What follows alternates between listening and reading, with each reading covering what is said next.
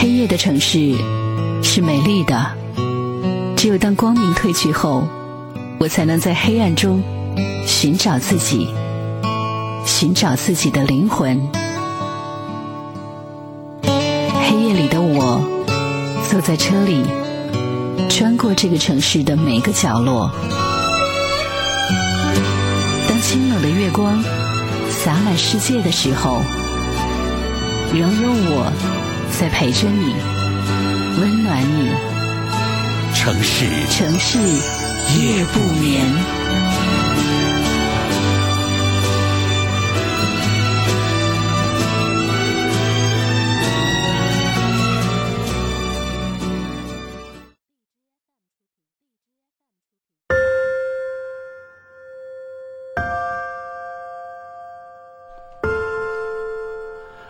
二十三点的零四分，感谢各位将频率继续的锁定在中波七四七调频一零七点八陕西戏曲广播，在每天晚间的二十三点到零点钟来收听为您直播播出的城市夜不眠，我是各位的老朋友何鑫，在每天晚上的这一小时，我们都会坐在这里来共同聆听这世间温暖的或者是一些能够让你感动的一些故事，我们也期待着您的故事，还有您身边朋友的故事，能够在我们节目当中出现，跟我们更多的。听友一起来分享，那您可以来添加关注节目的微信公众号“一零七八城市夜不眠”，一零七八城市夜不眠。通过这样的方式，可以把你的故事还有身边朋友的故事发送到节目当中，跟大家一起来分享。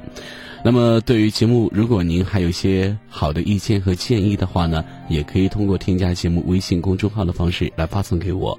同时呢，我们也提醒各位，错过节目直播时段的朋友，还可以通过关注节目微信公众号的方式来获取更多的往期的节目录音。所以各位记住了，节目的微信公众号是一零七八城市夜不眠，一零七八城市夜不眠。最美的风景不在远方，没有擦肩而过。却会留下瞬间的惊喜，无需相见，那眼眸依然深邃含情；无需回首，那身影依然是心中最美的风景。人世间有一种相遇，不是在路上，而是在心里；人世间有一种陪伴，不是在身边，而是在灵魂。城市夜不眠，核心与你。温暖相伴。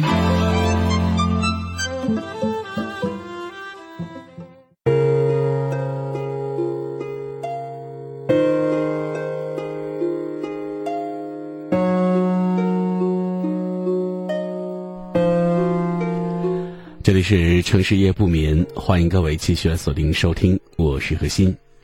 几天之前呢，我加班很晚回家，单元门前呢有一辆车停着。小区里的草坪灯很亮，透过车窗玻璃，我看到一个男人在车里，他把车座后移，斜躺在上面，抽着一支烟。借着一闪一闪的亮光，我认出是隔壁单元的邻居，一位大学老师。车里的音响呢，也传出低沉的歌声。这个男人我印象蛮深的，他们夫妻可谓是郎才女貌，妻子很漂亮，是一家大医院的护士。但是，他的那种美呢，我又总觉得有哪些地方不对劲儿。后来看出来是缺少一种叫做书卷气的东西。前段时间看到网上有人提问说，为什么有些人开车到家之后会独自坐在车中发呆呢？答案更倾向于想自己跟自己待一会儿，放下灵魂的负累，做一会儿自己。相反。能让你飞奔上楼，把一天的境遇迫不及待的分享给他听的，又是什么原因呢？曾经我有一对是夫妻的同事，男的是凤凰男，考学进城，在技术部门来当工程师；女的虽然漂亮，但是文化程度很低，在车间当工人。他们呢是那种各取所需的条件相配的夫妻。同事们经常谈论起他们的婚姻，说他俩没有共同语言。男的经常借口加班，总是很晚回家，还几次听到过他在单位前面的空地上大喊“痛苦，痛苦”。那时候我尚年轻，不懂他们为什么会有这种状况。等到进入婚姻的围城之后，慢慢就懂了。每一个年龄段都有一种不同的婚姻状态。二十岁的时候，决定吸引彼此的大多是荷尔蒙的作用；等婚龄慢慢增长，最多的是关注灵魂的碰撞，少了许多小儿女的耳鬓厮磨。而如果婚姻不再默契，多是从灵魂高度有了差距开始。如果其中一颗一直在大踏步的前进，而另一颗却在原地不动，哪怕曾经外表看起来多么般配的一对儿，其实，在灵魂上也已经很难觅到相亲相爱，在一起生活只会感到相对无趣、世事无聊、寂寞无边。灵魂的契合。大多是在同一楼层。我们身边有很多这样的夫妻，貌似懂得很少，却会傻傻的相守相依，幸福一辈子。两个无心无肺的男女，一地葱皮，一屋子热气儿，一对儿女也会很快乐的生活。就像我的爷爷奶奶，在我记忆当中，是最恩爱的老夫老妻。我一出生，他们就老了，他们经常一起买菜，一起做饭。一起坐在街头巷尾和邻居们聊天，很少看到他们单独一个人出现。他们是城市里最普通的夫妻，不懂经济，不懂政治，他们最多的话题就是今天的晚餐、膝下的子孙、邻居的故事。可是，他们的灵魂在一个高度上，永远有说不完的话。那种恩爱的源泉，也是来自灵魂的相配。《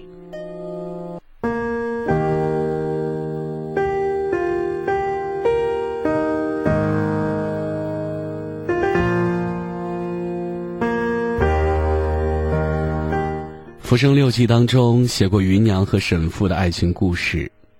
芸娘与沈复呢是两小无猜、青梅竹马，在仍然很封建的时代，几乎可以算是自由恋爱而亲上加亲。婚后两人情意相笃，举案齐眉。结婚经年，两人情愈密，就算在庭院里、走廊里、暗房里，不管何处，如果夫妻俩不期而遇。必然是双手紧握，双眸含情凝视。你去哪儿啊？带着难以克制的欣喜，好像蜜月期一直没有尽头。有一年的七夕情人节，芸娘置办了香烛瓜果，夫妻俩同拜天地。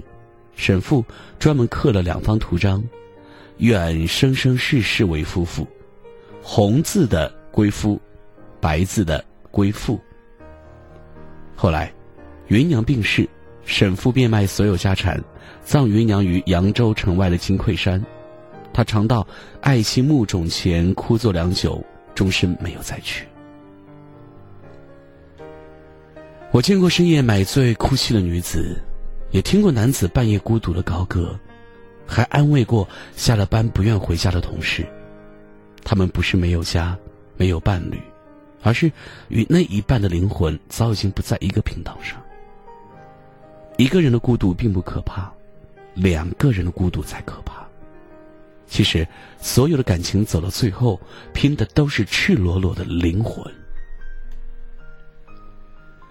维系婚姻需要灵魂的碰撞，两个没有心灵共鸣的人，如果有条件，更大的几率会选择分道扬镳；如果没有，则会维持一份寡淡的婚姻。这种婚姻到最终，更多的成分只是在世间作伴，在红尘中取暖，且行且勉强。而幸福的婚姻，不仅有柴米油盐，还有精神的树木来共同生长。恩爱的夫妻都是灵魂最相配的那一种，高度一致，审美统一，两情相悦，两心默契。他想的，就是他愿的；他说的话。他都懂，他未曾说出口的话，他也明白。一个眼神，一个微笑，都能够的心领神会。这样的夫妻，是情人，是良友，也是知己。斯人若彩虹，遇上方知有。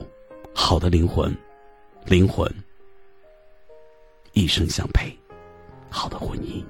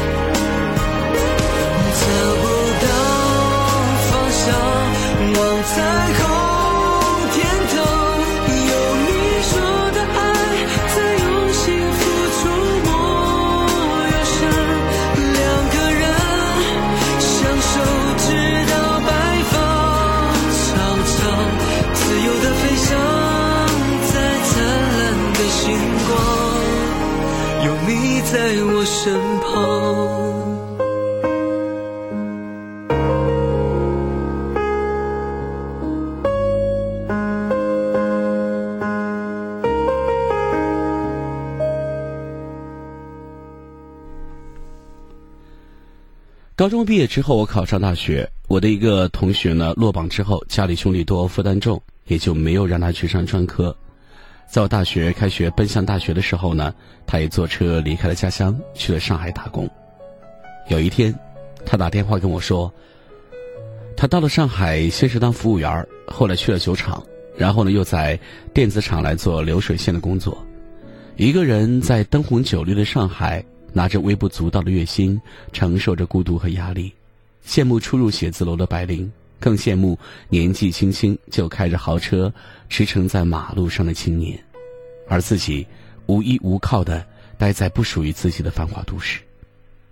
他激动的对我说：“为什么命运那么的不公平？感觉自己很累，并且看不到方向。”我跟他说：“你现在自己能挣钱了，攒点钱去学点技术吧，学门手艺，至少不会那么累呀。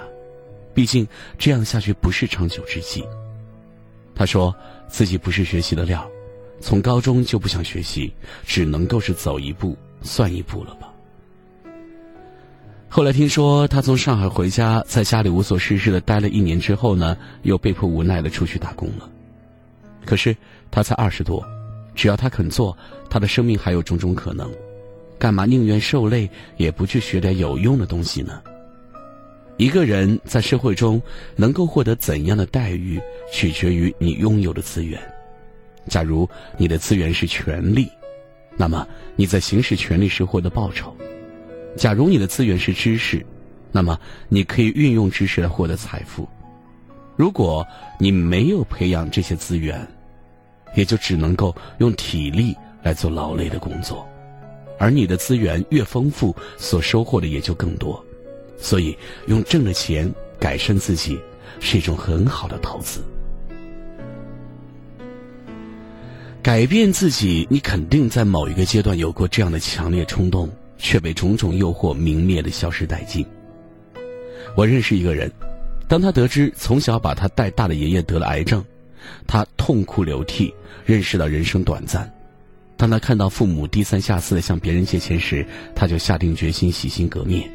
于是，他删掉了电脑里所有的游戏，每天忙碌着学习。但是，在他爷爷去世一个多月后呢，他又把游戏一点不差的安装回原来的样子。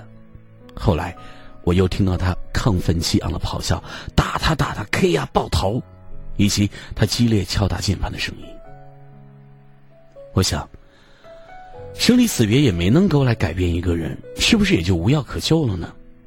为什么世界上的精英或者有钱人总是少数？或许是很多人不适合挤进那个圈子吧，我不得而知。很多人把穷当成负累，有的人走不出穷人思维，而正是因为穷，你凭什么还不努力呢？因为穷，多少家庭变得支离破碎。因为穷，感叹自己的孩子得不到更好的教育；因为穷，人到中年还在为是年轻时的选择而后悔。生在农村的我，看过很多老人因为一些小病却没钱治疗，活活熬死；膝下子女虽多，却顾及不了自己的家庭。有的人说，孝顺是经常陪伴着父母，而对于穷人来说，陪伴固然重要。能够在至亲得病，把钱砸在桌子上，何尝不是一种孝道呢？贫穷二字，就像是一根刺在心口的刺。无论是喝酒喝的有多欢，无论你与人谈笑有多么的尽兴，无论你尝试把它忘掉，给你，他总能是在不经意间的提醒着你，哪里有多痛。穷，你哪来的勇气不努力？没有富足的家境。没有忧郁的条件，环境使然，你改变不了环境，那你只能改变自己，依靠自己。当你选择稳定和安逸的时候，就会失去机遇和自由；当你不为未来做打算的时候，未来的困境将会打得你措手不及。上帝唯一做过一件公平的事，就是给了你选择自己人生的权利，选择一条当你清晨醒来就和昨天与众不同的道路。今天所发生的事物无法预测，哪怕惊险重重或者惊喜连连，而不是一如既往的周而复始。今天睁开眼睛的时候，就开始重复昨天的日子，一成不变的生活，怎么能够带来意想不到的可能呢？我喜欢一种方式，叫做“不鸣则已，一鸣惊人”。我想。大多数贫穷人家的人，多少都有一些自卑、沉默，却并不显摆。也正是因为贫穷，而多少也受过白眼，被人小瞧，被人看不起。然而，人生不能总是如此。用鲁迅先生的话来说，就是“沉默，沉默，不在沉默中爆发，就在沉默中灭亡。”所以我希望你可以用“不鸣则已，一鸣惊人，默默的、低调的努力，来告诉曾经无视你的人，谁才是人生的赢家。你一定要相信，苦心人天不负。人生常常是恐惧等待困难来临前的一段时间，真正面对时也就无所畏惧了。过后回想，曾以为过不去的坎也不过如此。所以，活在当下，着眼未来。因为穷，所以一无所有；正是因为一无所有，才能够义无反顾。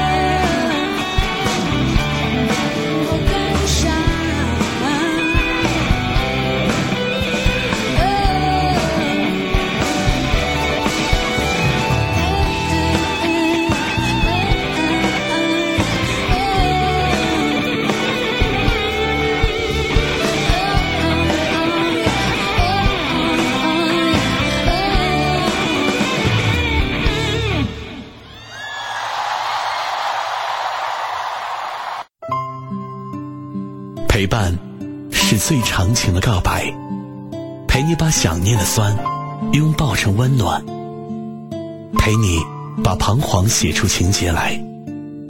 未来多漫长，再漫长，还有期待陪伴你，一直到故事给说完。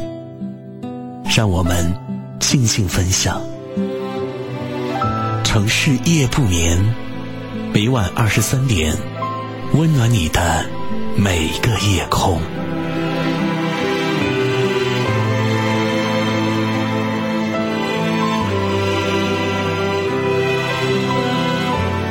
这里是城市夜不眠，我是何欣，欢迎各位继续锁定收听，每天晚间二十三点到零点钟锁定中波七四七调频一零七点八陕西戏曲广播的电波，我们就会相会在夜空当中。收听节目的同时，不要忘记来添加关注节目的微信公众号一零七八城市夜不眠一零七八城市夜不眠，可以获取更多的节目方面的资讯。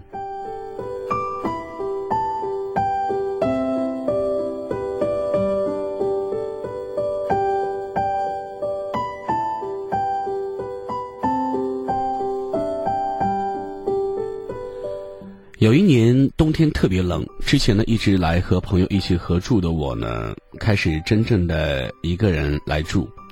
收拾完行李，跑到超市买了一些日用品，为了省一点出租车钱，提着那一大袋子回来，手指被塑料袋勒得很痛。把袋子放下那一刻特别的悲伤，那些和朋友告别时的故作轻松，压制后的伤感在那一刻完全的爆发。人的情绪很奇怪，最低落的时候往往不一定最伤心，反而是某一天大雨倾盆，公交车却怎么都不来，又或者是做了噩梦醒来，房屋黑暗，双脚冰冷。人在低落的时候会想起所有的伤心事。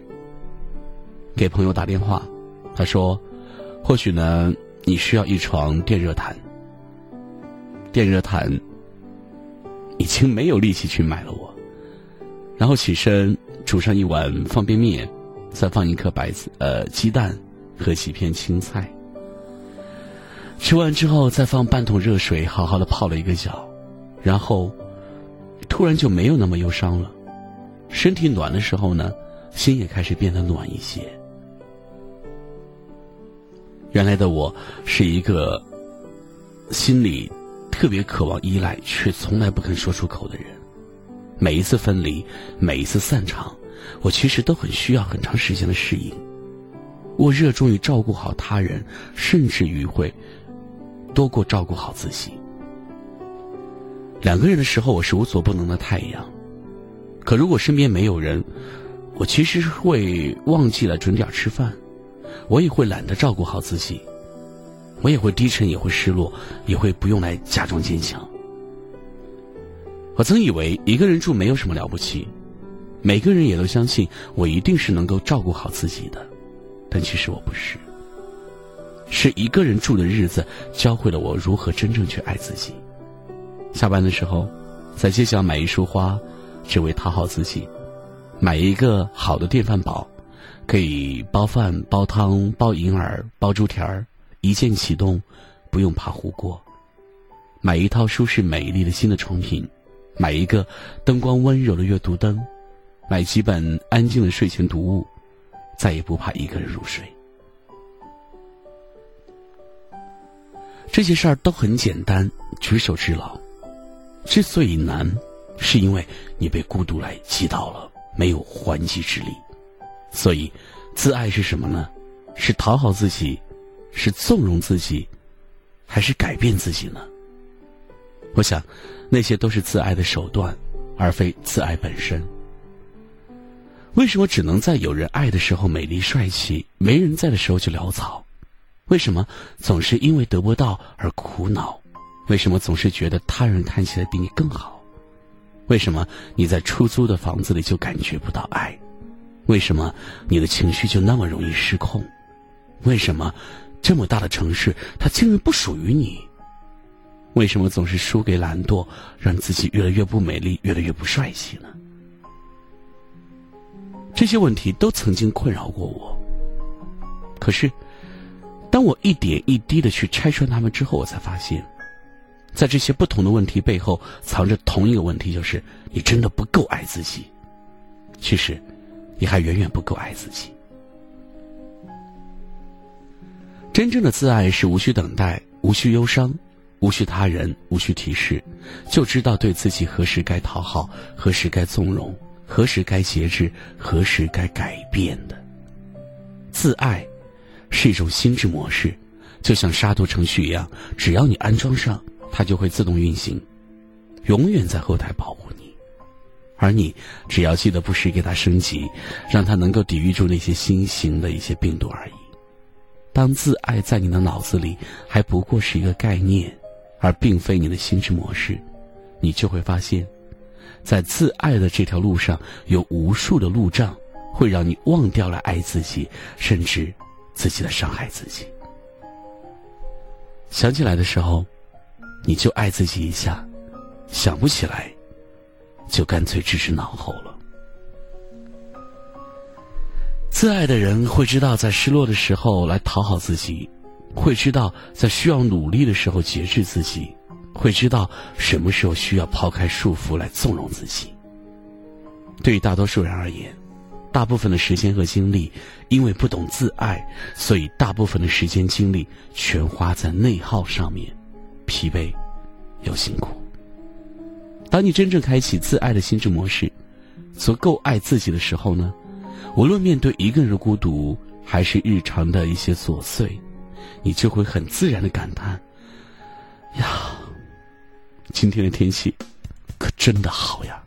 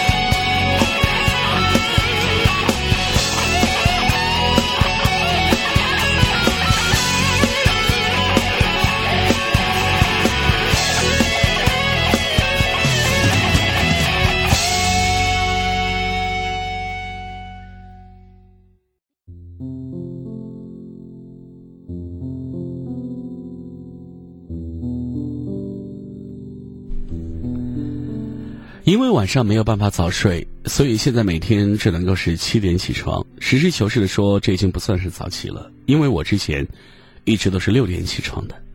好在一直坚持着，当然也不能说是坚持，因为坚持总带着一种努力和勉强的感觉。而早起呢，已经成为了我的一种习惯。八月份在家待了有一个月，每天约好和我妈早起遛弯儿。我会说：“妈，早上六点好不好？咱溜达一个小时，七点回来正好。”六点呀！我妈白了我一眼：“六点叫早起吗？六点太阳都老高了，五点。”哎呦，那时我想，正是二十多岁的我，晚上总是玩手机到十二点，比熬夜，我妈绝对不是我的对手。但她早上五点山崩地裂的拍门声，真的是让人绝望。我往往会说：“妈，我再睡一分钟吧。”结果呢？迎来的就是又一阵儿天崩地裂的拍门声。本以为早晨五点路上只有我们母子二人，但是路上来来回回散步、跑步、扭腰竞走的人，实在让我怀疑人生。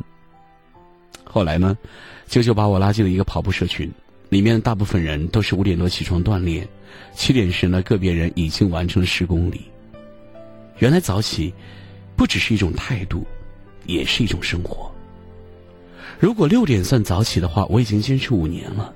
之前呢，一直是十一点半之前睡觉，六点自然醒，醒了就起来。大学时，宿舍哥们儿都睡得很香，起得很晚。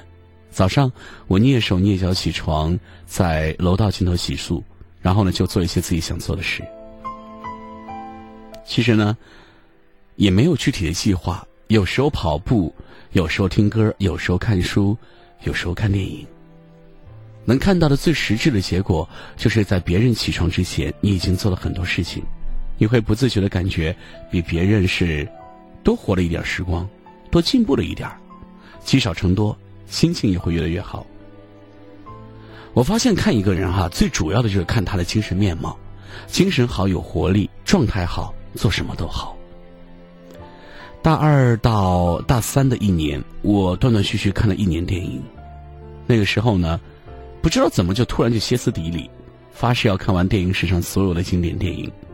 当然想法很好，但是，在一个八人间的宿舍，多人共用一个路由器这样的环境下，你一个人下载一部高清电影会引来公愤的。但我这个人就是有个毛病，只要热情起来就一定要做成。冥思苦想之后呢，我终于找到我认为最好的解决办法，就是起得比别人早，睡得比别人晚。别人上课时我下电影，别人出去吃饭时我下电影，别人只要别人不用网络我就下电影。那年，我早上五点起，冬天，在床上用手来搓搓手，然后戴上耳机一边看一边下电影。到七点，我已经看完了一部《海上钢琴师》或者《飞越疯人院》。没课的时候呢，舍友会睡到中午，然后我就会看到中午。晚上抽空再去阅览室看一些关于电影的理论书，一年看了超过一千部电影，几十部电影理论书，然后我就由一个只看过李连杰、成龙、周杰、呃周星驰、周润发的电影白痴，变成了漫谈电影的发烧友。而这一年，无论是春夏秋冬，最晚时都在六点之前起床。早起带给我的不仅仅是看得到的收获。更多的是一种精神状态。其实我以前是一个特别懒的人，懒到什么程度呢？就是只要在家的时候呢，都在十二点左右起床。后来养成了早起的习惯，契机主要是找到一些自己真正热爱的东西。想在最短的时间内做最多的事情，不早起是不行的。多看几本书，多看几部电影。多赚点零花钱出门旅游，不早起，只能在床上玩手机，然后感叹。后来我开始真正讨厌睡懒觉，因为我发现啊，睡得多了以后呢，身体容易无力，精神也没有多好，而这种状态并不是我想要的。周末想休息，休息的最直接方式就是睡懒觉，但往往睡也睡不好，反而会添了很多空虚感，不如就忙起来充实。于是呢，我索性就彻底的和懒觉告别了。别人说我是受罪的命，不知道享福，但是我觉得呢，我挺幸福的。我在做着自己喜欢的事情，还做了很多，每天心情好，身体好，状态好，再加上我本人有点傻，没有那么多虚妄的一些追求。经常有人跟我吐槽说，自从我加了你微信之后呢，我的运动排行榜再也没有达到过第一。我明白这种感受，因为自从八月以后，我在我的运动的排行榜里再也不是第一。八月份我加了很多运动达人，他们每天五点多就起床运动了，他们日均三万步没有上限。晚上刷榜的时候呢，静静的为他们点赞。是我最好的选择。当然，他们也激励着我：运动、阳光、坚持、早起，与我同在。我开始相信，人是可以选择自己的生活和活法的，可以选择自己的状态嘛。而早起呢，就是一种选择。早起是一种态度，一种生活的方式。它让我快乐，也让我精神百倍。让我感受到自己的存在，让我变成了更好的人。如果你也想早起，那么你还在等什么呢？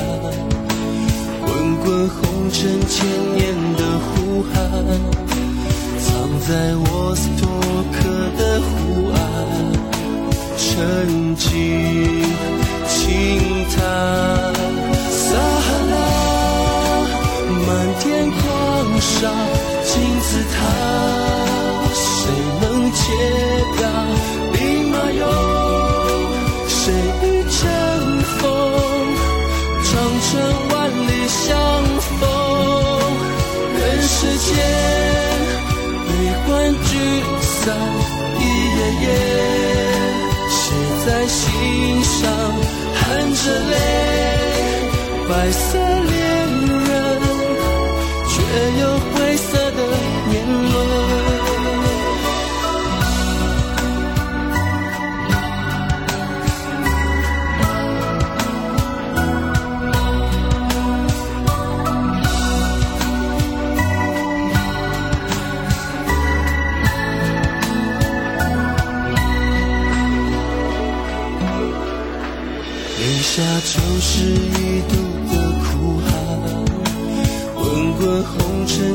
他。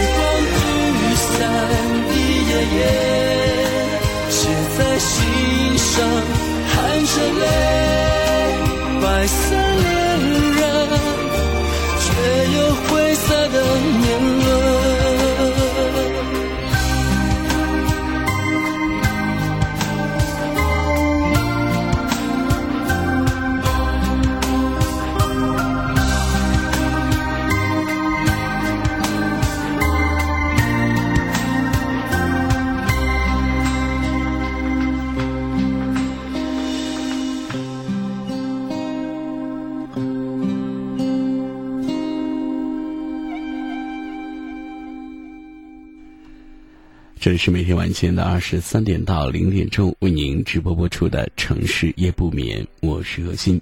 每天晚间也欢迎各位在二十三点能够准时锁定在中波七四七调频一零七点八陕西戏曲广播的电波来收听我们的节目。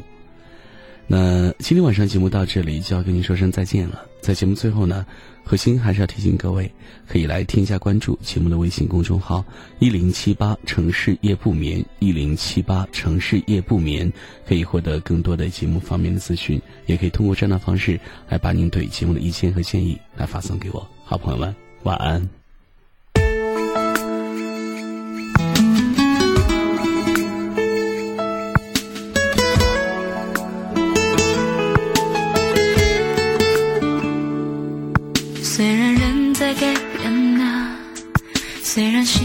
改变呢，可是你知道，可是我知道，爱一个人有多好。一杯咖啡的时间，牵手看着落叶飘，那些心和心，那些小秘密，只要爱过的都能明。